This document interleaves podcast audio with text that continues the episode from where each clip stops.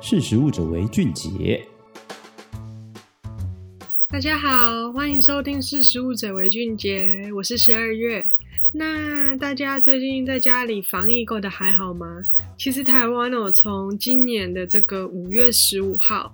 宣布双北县进入三级警戒以来，餐厅都蛮不能内用嘛，然后其实去很多地方都是受限的一个状态。其实像我们一般人待在家里，还是去公司，尽量还是维持就是一个安全的社交距离。但是对餐饮业者来说，其实非常的辛苦，是一个新的挑战。尤其是以往通常都是以内用为主的，不管是高级餐厅呐，还是诶、小吃老店，各式各样的可能都还蛮困难的。我自己就有在思考，然后有去观察说，那些国外他们封城以来到底是怎么去适应这个新形态。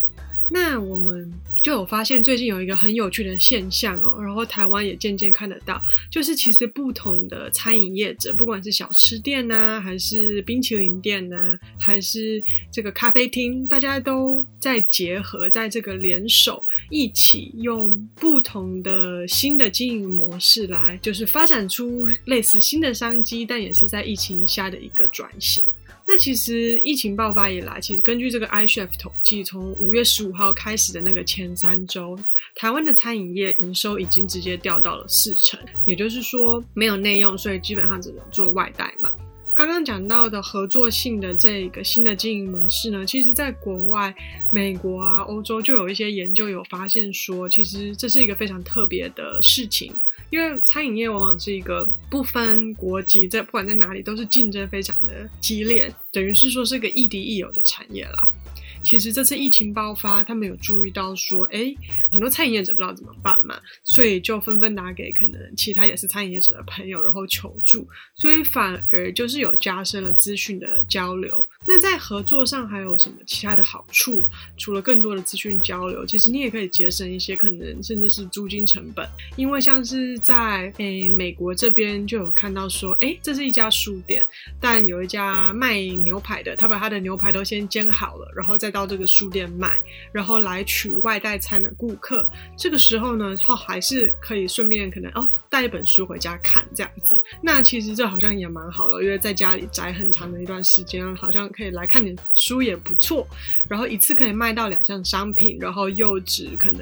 付了一个场域的，不管是人事费啊，还是电费啊，还是甚至是如果长期下来可能是租金，也蛮好的。那刚刚讲到的跨店跨界的这个合作呢，就是有这种 OK 书店跟我们这个餐饮业的结合，那也会有可能都是餐饮业者来做结合，比如说是在这个洛杉矶的泰国城。他们的地方委员会就组织他们这个泰国城里面很多泰国餐厅一起推出一个合作菜单，然后是以非常优惠的价格，让他们每一个都是以一道菜是五美元，也就是大概一百五十、一百六十台币的价格。那在这跟以往是其实是大概便宜了半价以上吧。所以这样的这样的合作模式，其实以前是很少见的嘛。像是泰国城，可能他们那边的来客数是非常多，所以竞争很激烈，大家到那边会选择自己最喜欢的餐厅。可是因为这样的新形态呢，反而让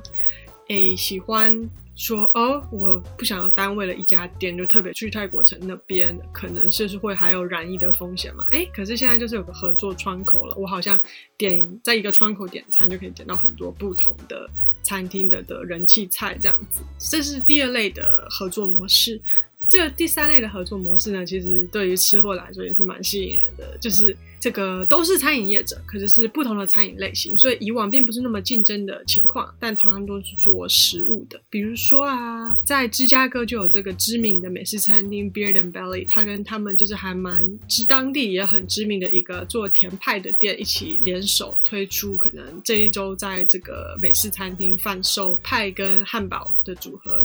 听起来真的很醉啊，我觉得感觉很不错，就是叫这家店叫呃 Valerie Lux 嘛。然后，哎，还有另外一家在那个维吉尼亚州的一家很高级的餐厅 River and Rail，他也是有注意到说，哎，附近有一间咖啡厅，好像生意真的很差，就是先暂停营业。那反而就是我们高级餐厅这边来协助他来贩售他的咖啡这样子。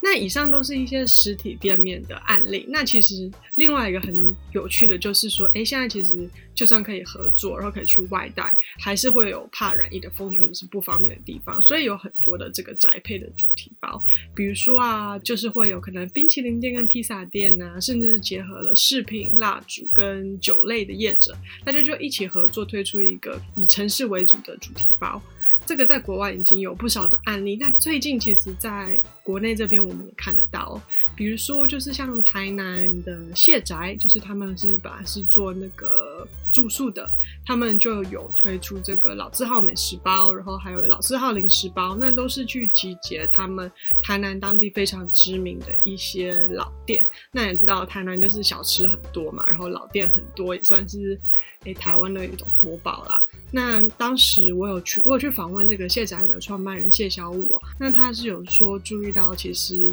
看到嗯，可能台南一些比较老的店家，可能他们负责的老板老板娘年纪也大了，会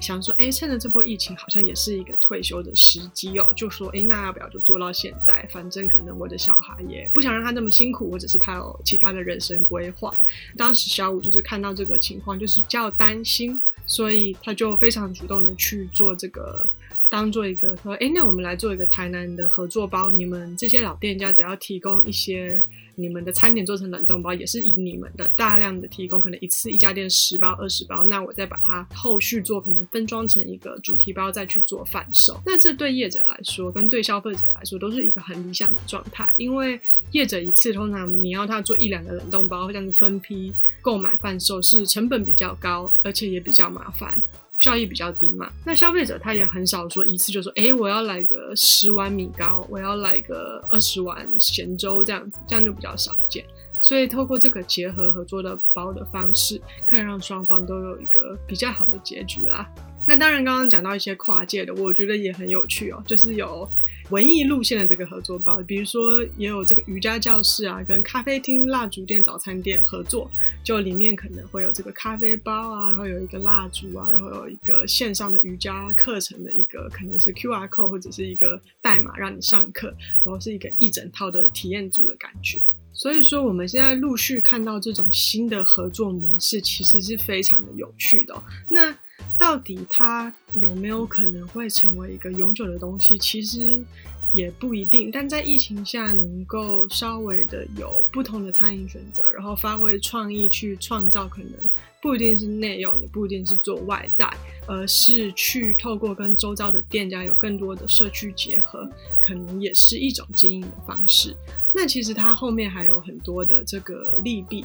跟不同的比较复杂的层面。如果大家想要了解更多，欢迎到我们实力的官网，可以搜寻“先求有朋友的友才能活下去”，就可以看到这篇文章。除此之外，也有很多其他与疫情相关的一些餐饮业啊、食品业，他们怎么去应对，一起携手度过这段难关的相关内容。谢谢大家，那我们下次见啦，拜拜。